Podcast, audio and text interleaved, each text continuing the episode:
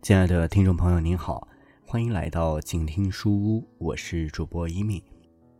今天我们继续来看这本由北京大学出版社出版、著名作家梁晓明所著的《无用才读书》。这篇文章的名字叫《别让老大哥美梦成真》。这个老大哥说的是什么？老大哥的美梦又是什么呢？我们一起来看。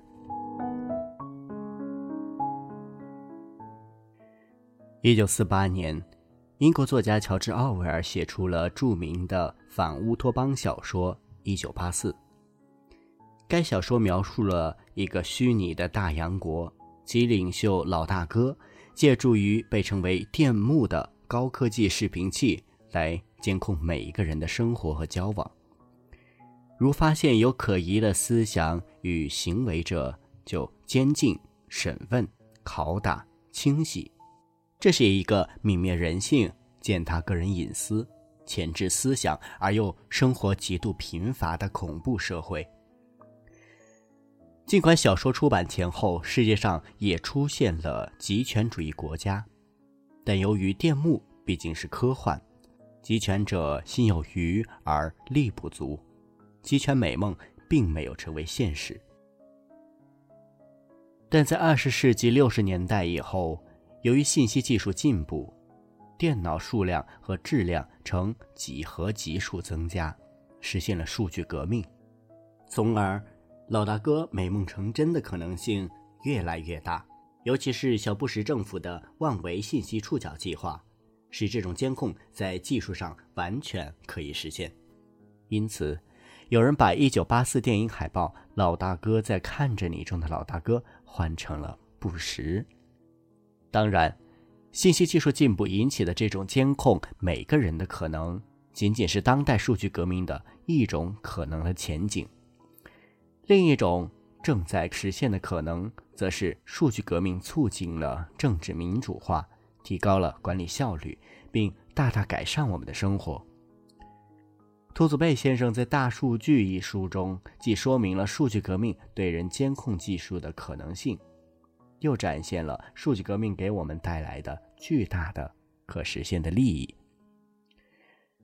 二零零八年，奥巴马总统上任第一天就签署了五个文件，其中首份总统备忘录案是透明和开放的政府。第二份总统备忘录案是信息自由法。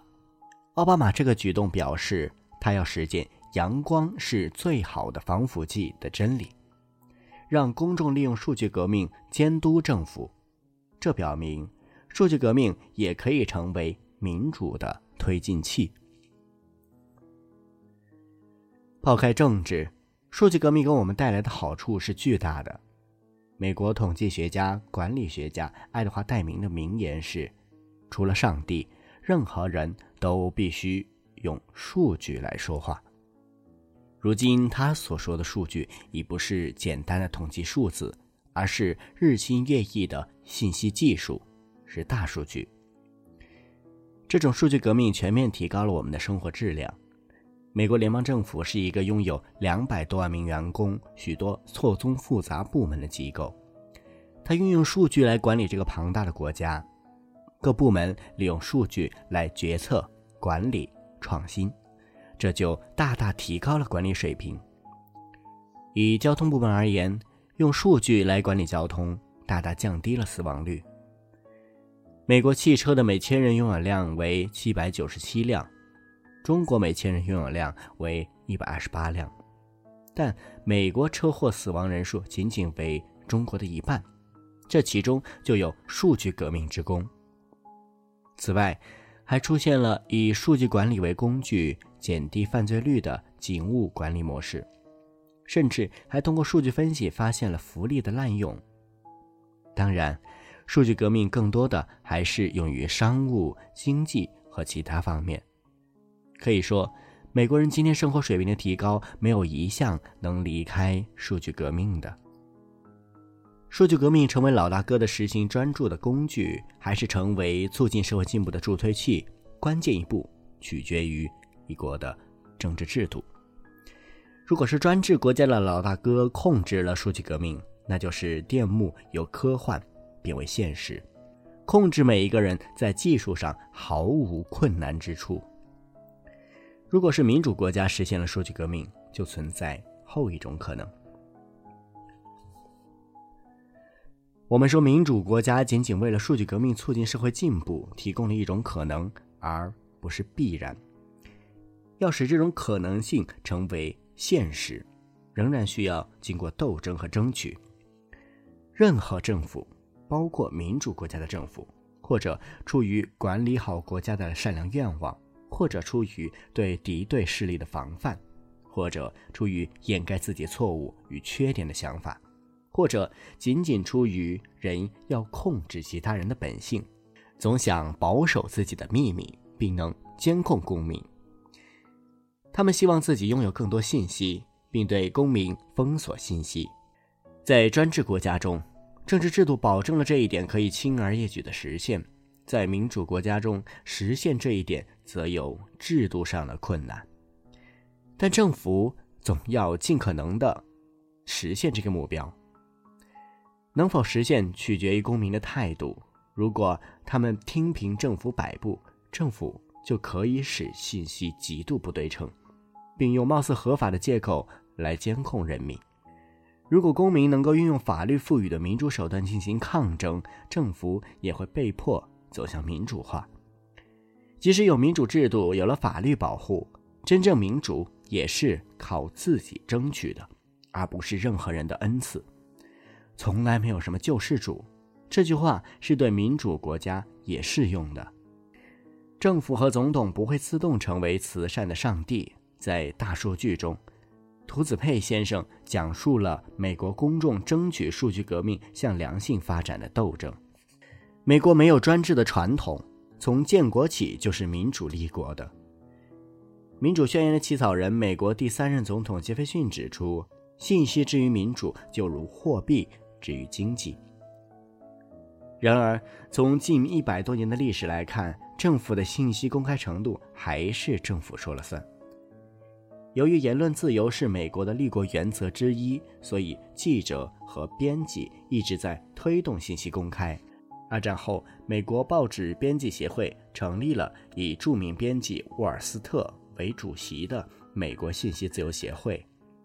在该协会历任主席与众议员约翰·摩斯的推动下，终于在1967年通过了《信息自由法》，以后又通过了《信息自由法修正案》，1967年还通过了《阳光政府法》，这才基本实现了政府信息公开。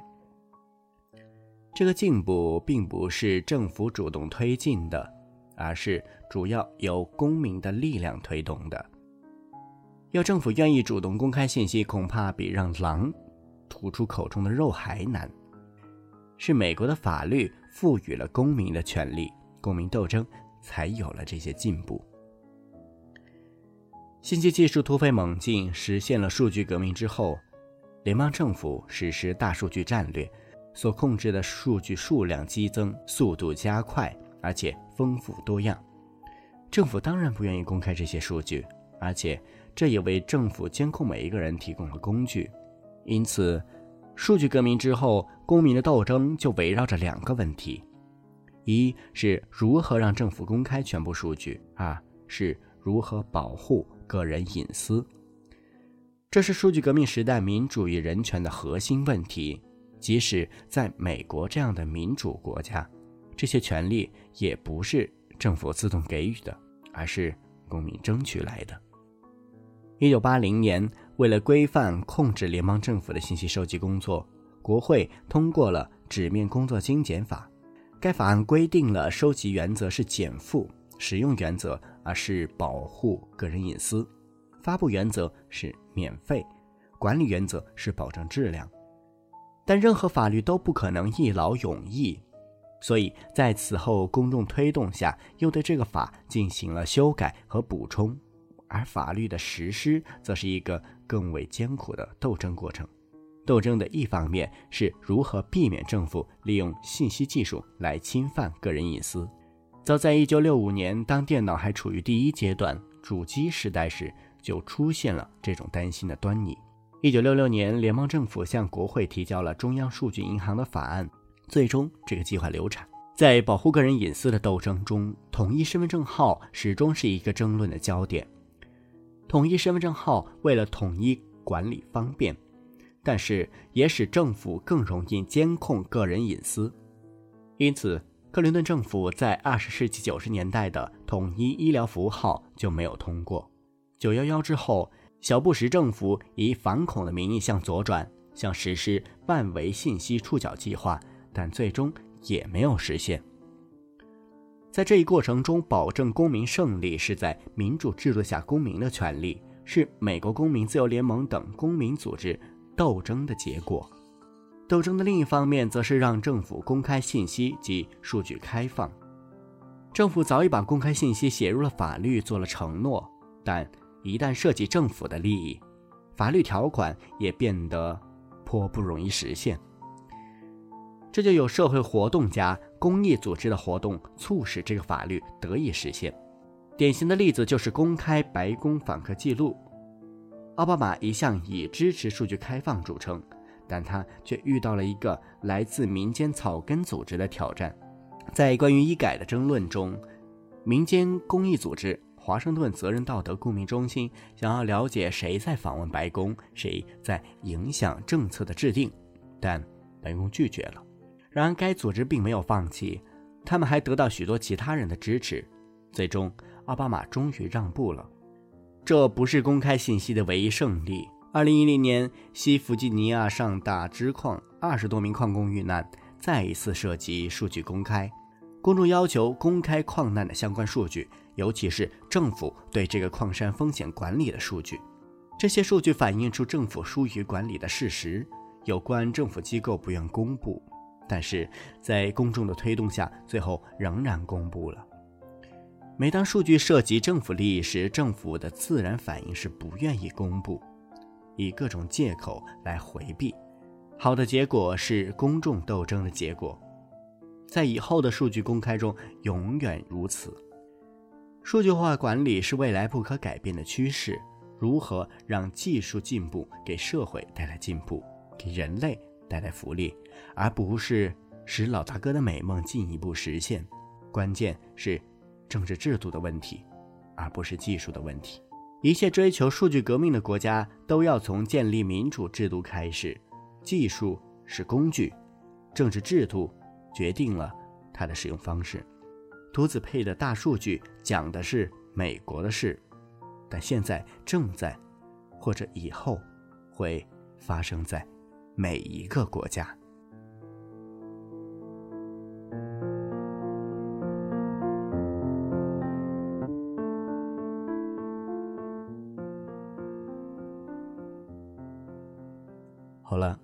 无用才读书这本书的内容，我想就分享到这里。怎样在看似无用的阅读当中摄取养分，生发出自己的东西？我想，梁晓明先生在书里面为我们做了一个非常好的示范。我也想听到这期节目的你，能够拿起自己手边的无用之书，我们一起开始阅读吧。请听书，我是一米，我们下期节目再见。